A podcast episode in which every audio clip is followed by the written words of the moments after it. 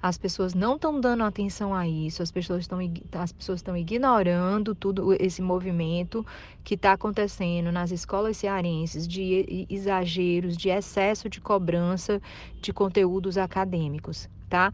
Sem uma contraposição de assim, os estímulos à, à né, arte, cultura, socialização, esporte existem, mas a, a sensação que eu tenho é que eles existem para cumprir regras ali do MEC que pedem, que coloquem, mas ainda é muito incipiente. Você vê assim, é, 90% do, do, dos momentos das crianças e dos adolescentes na escola dedicados à aquisição de conteúdos acadêmicos e meros talvez 10%, estou falando aqui chutando, claro, não é um número que eu sei exatamente, precisaria haver uma pesquisa para isso, né, para de escola em escola saber é, quanto tempo fica em sala de aula estudando matemática, português, física, quanto tempo fica jogando, brincando, quanto tempo faz passeios culturais, então, é, as escolas, quando a gente, o discurso das escolas todos é, ah, nós temos, nós temos equipes de psicólogos, nós temos gente para ajudar, nós temos, nós temos projetos de,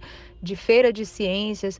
Volto a dizer, existe, mas ainda é muito incipiente em relação à demanda, à necessidade que um jovem tem de acesso a, a, a liberdade de ser, de pensar, de acesso à cultura, ao esporte, ao movimento corporal, a, a essa relação do, do, do, psiquismo com os aspectos motores, né, que, que hoje a psicomotricidade discute tão bem.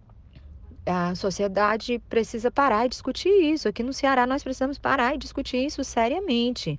Né? A impressão que eu tenho é que daqui 10 anos vai estar mais sério do que isso. Eu já tive paciente com 10 anos de idade que, com crise de ansiedade, de, com sintomas clássicos de ansiedade, como su, sudorese, é, mal-estar no estômago, vômito, é, tremor, véspera de prova.